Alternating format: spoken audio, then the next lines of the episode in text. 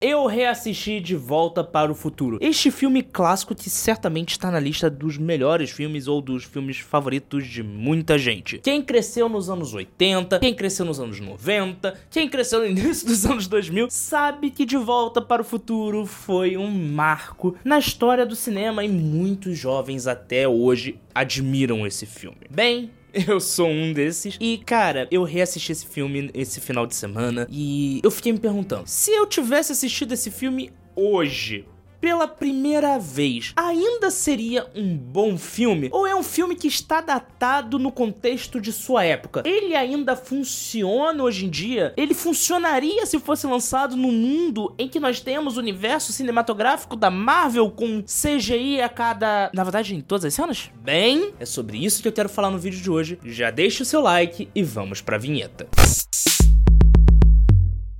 Se você caiu de paraquedas, nunca ouviu falar de De Volta para o Futuro, eu vou resumir a história de um jeito muito simples. Garoto viaja no tempo e agora ele precisa fazer seus pais se apaixonarem e, quiçá, fazer aquilo para que ele possa nascer. Eu, eu expliquei de, da forma mais idiota possível, espero que você entenda. Para facilitar isso tudo, eu vou separar em três categorias: história, timing e atuação. Claro, daria para fazer uma análise muito grande sobre o filme, falar sobre todas as mi minúcias.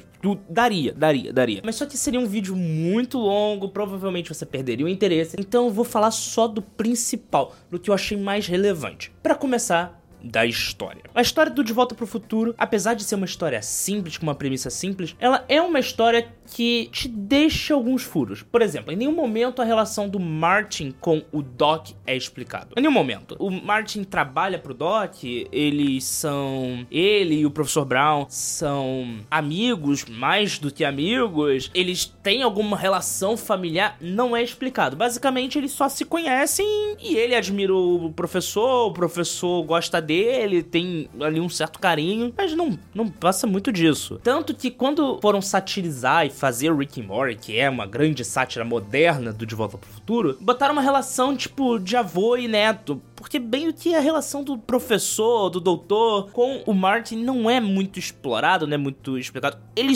ela só existe. E é estranho não falarem isso diretamente, visto que é a relação dos dois que movimenta todo o contexto dos três filmes. Mas aqui eu vou focar só no primeiro. Outro ponto importante nessa história que dá pra gente discutir, dá pra gente teorizar, é a relação do Martin com a mãe. Principalmente a mãe. O filme é muito focado na relação dele com o pai, mas a relação da mãe, que ela se apaixona pelo próprio filho que viajou no tempo. Ela tá ali tentando conquistar a atenção daquele garoto que é o filho dela. Mas se você parar pra pensar nas nuances da história. Tanto a relação dela com o avô, né? Que é o pai dela. A relação dela com o Biff. A relação dela com o próprio George McFly. Cara, é uma garota que tem sérios problemas psicológicos. Inclusive, daria para fazer um vídeo só falando sobre como a personagem dela é uma personagem muito complexa e que o filme simplesmente dane-se. Porque ela ficou tão complexa e tão desenvolvida ali que se eles dessem mais margem para ela no filme, isso não seria um filme censura livre ou censura 12 anos. Seria censura 18 anos por questões psicológicas brabas ali. Daria para fazer toda uma conotação de abuso psicológico que aquela garota sofre. E mesmo assim o filme trata com uma naturalidade de ela está apaixonada.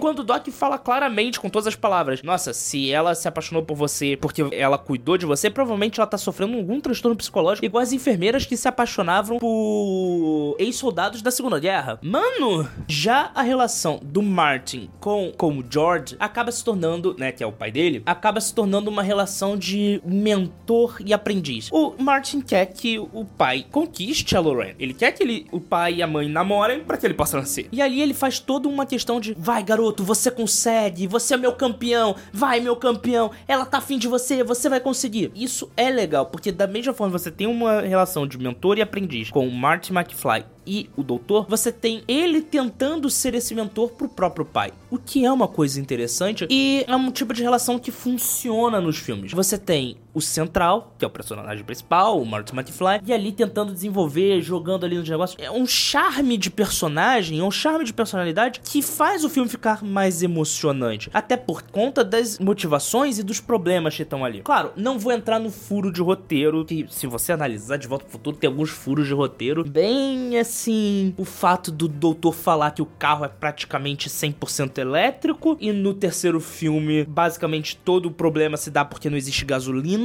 É o fato do doutor falar que a única coisa que consegue mover é uma onda grande de eletricidade que pode ser usada por fissão nuclear ou fusão nuclear, fissão nuclear, não, não lembro, ou pelo raio ali da torre, do relógio, que causa toda a problemática. E no terceiro filme, eles meio que. Não, não, não, não, não, não. Só empurrar o carro com uma locomotiva.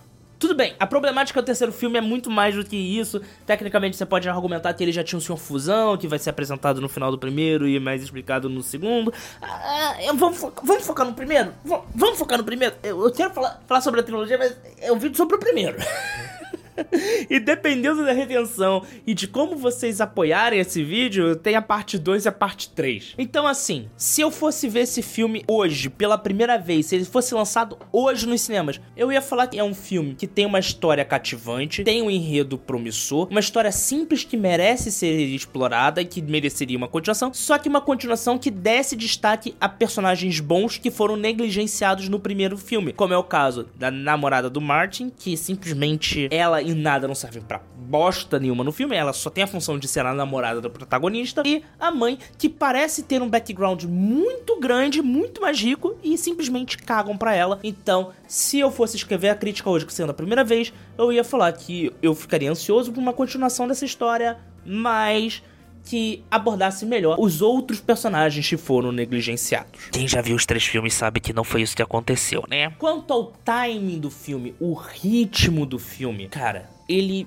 é uma mistura de é muito bom como é muito ruim. Eu posso dizer que De Volta para o Futuro é um filme de transição. Se nós pegarmos a história do cinema, o cinema sempre foi lento, porque ele vinha daquilo de tentar emular o teatro. Demorou um tempo até que tivéssemos atores propriamente ditos de cinema e que se especializavam em olhar para a câmera e dar a sua entrega, dar a sua reação, ouvir e reagir. E De Volta para o Futuro, ele é um filme mais acelerado, ele é rápido, ele pega muito da onda do Spielberg que tinha aquilo de a cada três minutos de filme algo tem que acontecer para que a história evolua. E isso é muito legal, isso é muito interessante. Mas existem cenas que estão ali para encher linguiça. É assim, se você estudar, de, ver os filmes de produção, as coisas que aconteceram na, nos bastidores de Volta ao Futuro, você entende o porquê daquelas cenas. Mas são cenas que são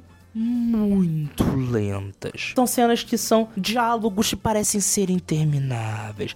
A cena do Martin conversando com a família do avô, a família da mãe. Ah, é aquele momento que você assistindo em casa, você levanta para ir no banheiro, aí você vai lá, passa na cozinha, pega um salgadinho, volta pra sala e a cena ainda parece que tá ali, arrastada. Ela tem a sua importância, mas ela poderia ser mais rápida. Porque destoa do tom. Parece que. Porque antigamente tinha muito disso, não é só de Volta ao Futuro. Isso é um efeito que ocorreu na história do cinema. Quando tava tendo essa transição dos filmes mais lentos para os filmes mais rápidos, eles pensavam que o público, se ficasse vendo tudo muito rápido, muito chocante, eles não iriam absorver a história, então eles davam essa passagem de tempo para que o público pudesse respirar e relaxar. Hoje em dia, nós somos uma geração que assiste 3 minutos no TikTok e tá cansado porque acha que aquilo tá longo demais. Tem gente que, se o vídeo tiver mais de 10 minutos, nem, nem assiste, sabe?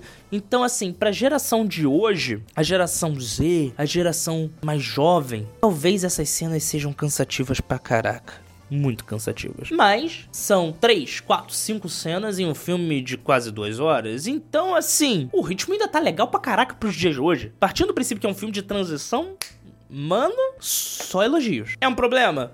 Depende do seu gosto. Então aqui eu vou botar um talvez. E o terceiro critério, a interpretação. E vamos lá. Michael J. Fox foi a primeira escolha para esse filme. E quando você vê esse filme, você entende o porquê. O cara tem carisma, o cara tem emoção, o cara entrega um, uma pessoa jovem, adolescente, mesmo, mesmo tendo mais de 20 e poucos anos ali. Acho que tinha 24 quando fez o primeiro filme. Acho, acho, tô chutando aqui. O cara tem ali uma jovialidade, ele tem ali os trejeitos. O ator que faz o pai do George, ele também consegue causar uma entrega muito boa pro personagem, dele ser meio fanfarrão, mas ao mesmo tempo ele querer resolver as coisas e querer agir. A personagem, a atriz que faz a mãe, ela, ela tem umas reações eh, gestuais do, tanto do rosto quanto das mãos que você olhando para ela e cara dá muito mais peso para ela tanto que se você assistiu o filme e hoje em dia prestando atenção nos trejeitos da atriz que faz a mãe, você vai ver um filme macabro sobre aquela personagem. Um filme, como eu falei na parte da história, que se fosse explorado seria um filme mais de 18, devido a questões psicológicas que a personagem parece esconder ao longo de De Volta para o Futuro. Inclusive, vocês gostariam que eu contasse a minha percepção sobre isso? Sobre esse essa história macabra, escura, escondida nesse filme? Deixa aqui nos comentários para mim que, quem sabe, num respondendo comentários de um próximo vídeo, eu falo sobre isso. Agora cabe a pergunta. De Volta pro Futuro merece ser assistido hoje em dia? Hoje em dia ele continua bom? Sim, sim, sim, sim, sim. Eu assistiria esse filme com meu afilhado, assistiria ele com um jovem, com um dia se eu tiver filho com os meus filhos, porque ele envelheceu bem. Claro, tem efeitos especiais que já estão datados, tem toda uma questão que na época era o supra-sumo da tecnologia, hoje é mais do mesmo. Qualquer filme B da Marvel vai ter esse tipo de recurso, mas é um filme que é uma história cativante, divertida e simplesmente é um ótimo diversão pro final de semana com os amigos e com a família. É um filme que é super recomendável hoje em dia. Mas agora, De Volta pro Futuro tem toda uma questão da história dos bastidores, que deu muitos problemas, tiveram muitos problemas. Inclusive, virou livro os Bastidores de De Volta pro Futuro. E esse é um livro que eu li muito na época que eu tava na faculdade de cinema.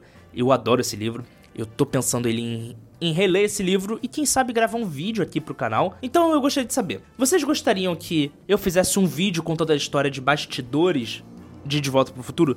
Deixe aqui nos comentários também, né? Eu já fiz duas coisas para vocês. Tem duas coisas aqui para vocês comentarem a princípio. Se vocês querem que eu conte a história macabra da mãe do Martin que tá escondida no primeiro filme, vocês gostariam que eu fizesse um vídeo falando sobre os bastidores de De Volta pro Futuro? Me responda essas perguntas aqui nos comentários. Vamos, vamos, vamos conversar e aí eu, eu, eu, produzo isso. Dependendo do alcance desse, desse vídeo, vai ter parte 2 com De Volta ao Futuro 2 e parte 3 com De Volta ao Futuro 3. Se você gostou desse vídeo, compartilhe com o máximo de gente possível para que tenha essas outras partes. Beleza? Isso aqui é um quadro novo que eu tô testando, que é revisitar filmes antigos e ver se eles ainda valem a pena. Então vamos ver. Vamos ver se esse tipo de vocês curtem esse tipo de conteúdo. Beleza?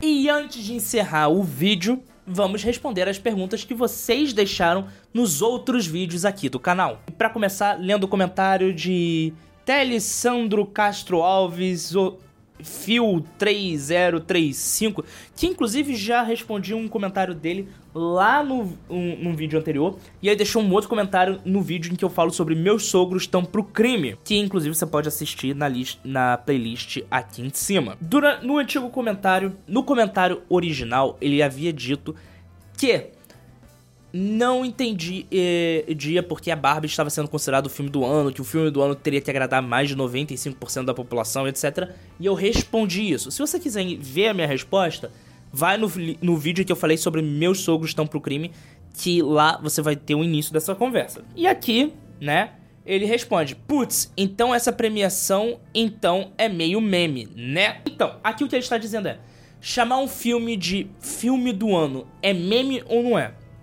Naquele vídeo anterior, eu deixo claro, eu explico que um filme do ano é uma, toda uma questão de marketing. E aqui a resposta é não, não é meme. É uma questão de autoridade. Quando a imprensa, quando os roteiristas, quando o, toda a mídia dá um filme como aspecto de filme do ano, ele meio que tem uma autoridade dizendo que aquele filme é minimamente bom.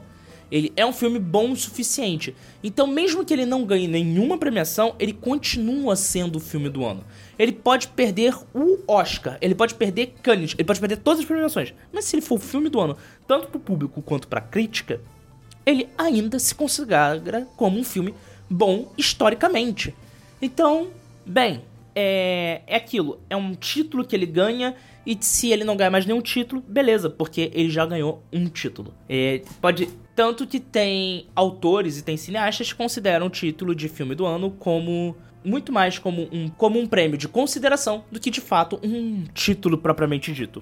Mas é um título. E aqui temos um combo de comentários dos vídeos em que eu falo sobre como assistir Star Trek guia passo a passo. Cara, esse é um dos vídeos que eu mais curto no canal. É, o, até hoje é o vídeo que mais tem visualização aqui no canal, é um dos vídeos que estão aqui no meu coração e também um dos que mais deu trabalho, em que eu falo a minha como eu recomendaria alguém que nunca assistiu Jornada nas Estrelas na vida começasse a assistir hoje. Não é a melhor forma, não é a fórmula definitiva, é a forma que eu recomendo. Não é a forma nem sequer a forma certa. É a forma que eu consideraria legal. E se alguém virasse para mim e falasse, Hugo, como eu começo a assistir Jornada das Estrelas hoje? Eu falaria isso. Então vamos lá. É, Fernando Santana 5930 diz: Não entendi. Qual é o nome do segundo filme? Bem, eu começo a minha lista falando de Lower Decks e depois para os filmes do J.J. Abrams. Tanto Star Trek quanto Star. Uh, da trilogia ali que o J.J. Abrams fez de Jornada nas Estrelas por ter toda uma pegada mais de ação, mais de aventura, mais dias atuais.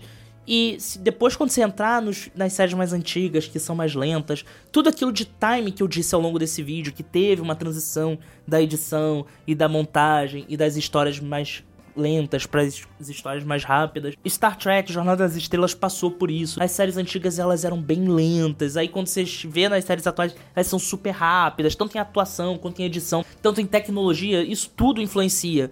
Então, eu começaria por Lower Decks e depois os filmes do J.J. Abrams. Léo Bernardes diz: Opinião minha, eu assistiria a partir da série dos anos 60, as três temporadas e tal. Nas demais, tudo vai se encaixando, assim como aconteceu com Star Wars. Roteiristas e escritores sabem por onde começar. Quem escreveu a série em meados dos anos 60, com certeza não estava esperando um público nos anos 2000. E lá vai. Per... É, e lá vai. Pre... Ih, rapaz, peraí não estava esperando um público nos anos 2000 e lá vai pe Ih, pedrada.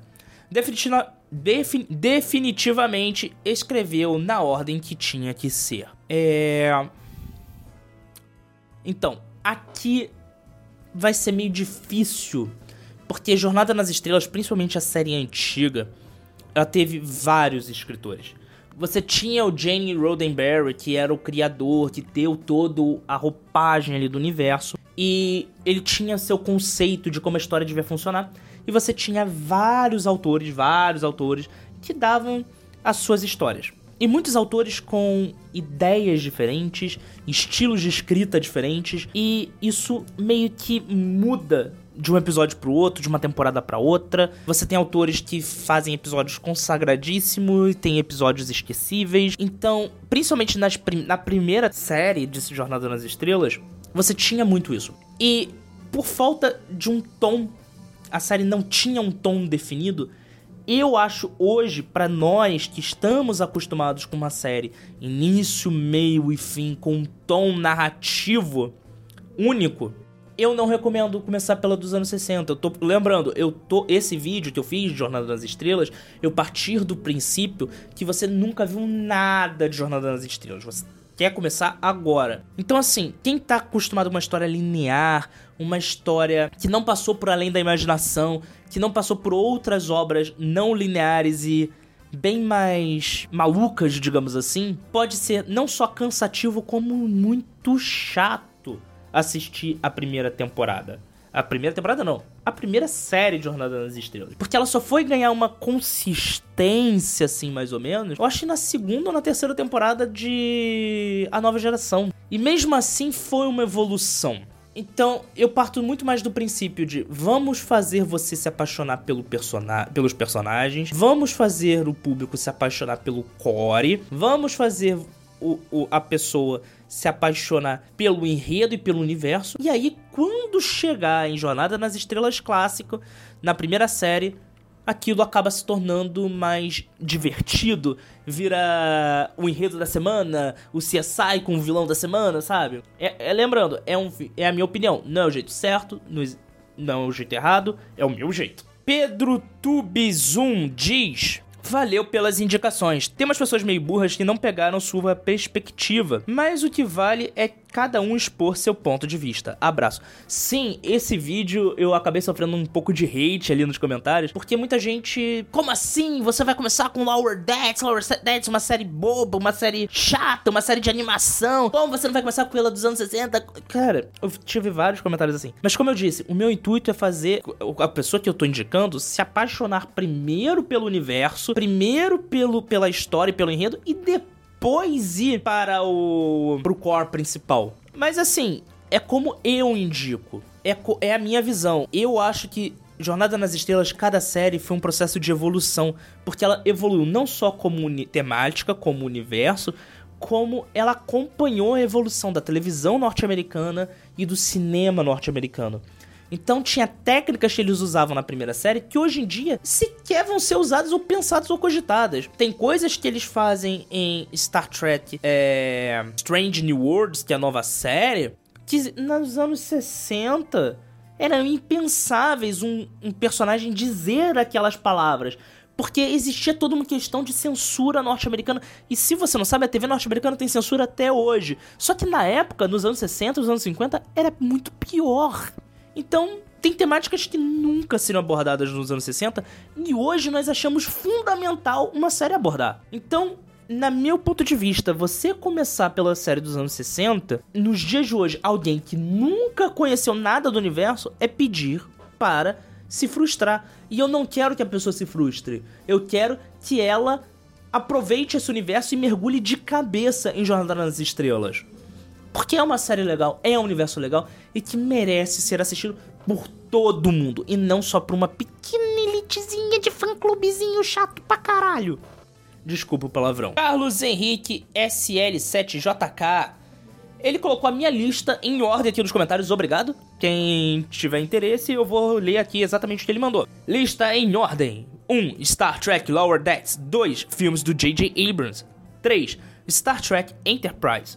4. A série clássica de Jornada nas Estrelas. 5. Os desenhos animados clássicos, porque eles continuam a história. Eles continuam a história da primeira série. Então, você pegar o desenho animado, o clássico ali, pô, você vai ver o desfecho justo para aquela história.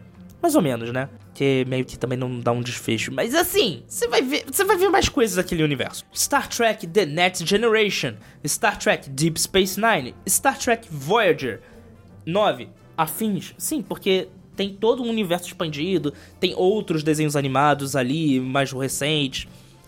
Então, aí 10, os filmes clássicos. Porque como eu só veria os filmes clássicos, os filmes clássicos mais ou menos, porque, bem, é... Todos os filmes clássicos eles têm uma passagem de tempo da série, então foi como eu disse no vídeo. Deixa o personagem que o Kirk jovem que você conheceu na série, ele muda totalmente a personalidade nos filmes, porque ele envelhece, ele fica mais esperto, ele fica mais sábio, ele fica, ele fica diferente. Então, o tempo de você assistir o resto e depois chegar nos filmes é meio que o tempo para maturar, é meio como se tivesse passado o tempo. Sei lá, eu gosto de fazer isso. E por fim, reassistir Star Trek Lower Decks, justamente para você agora que você já assistiu tudo e acompanhou tudo, você conseguir pescar todas as referências que quando você assistiu pela primeira vez, você não pegou. Ah, Hugo, eu não gosto de Lower Decks. Eu posso cortar Lower Decks? Corta. Começa então pelos filmes do J.J. Abrams que vai ser legal. Ah, Hugo, não gosto de J.J. Abrams. Posso começar com Enterprise? Vai. Beleza, começa por Enterprise. Hugo, com, eu gosto, é interessante, mas eu quero começar por Star Trek é, dos anos 60, série clássica. Beleza, cara, começa. O importante não é seguir a minha lista, o importante é você começar a assistir Star Trek. É com essa revolta curta aqui que eu vou encerrando o vídeo. Se você assistiu até aqui, tem dois vídeos aparecendo aqui na sua tela para você maratonar. Deixe seu comentário respondendo aquelas perguntas que eu já fiz sobre De Volta para o Futuro. Você quer que eu conte a história escondida da mãe? Você quer que eu faça um vídeo contando os bastidores de De Volta para o Futuro? Deixa aqui nos comentários. Críticas, opiniões e sugestões também são sempre bem-vindas. Obrigado por assistir até aqui. Um forte abraço e tchau!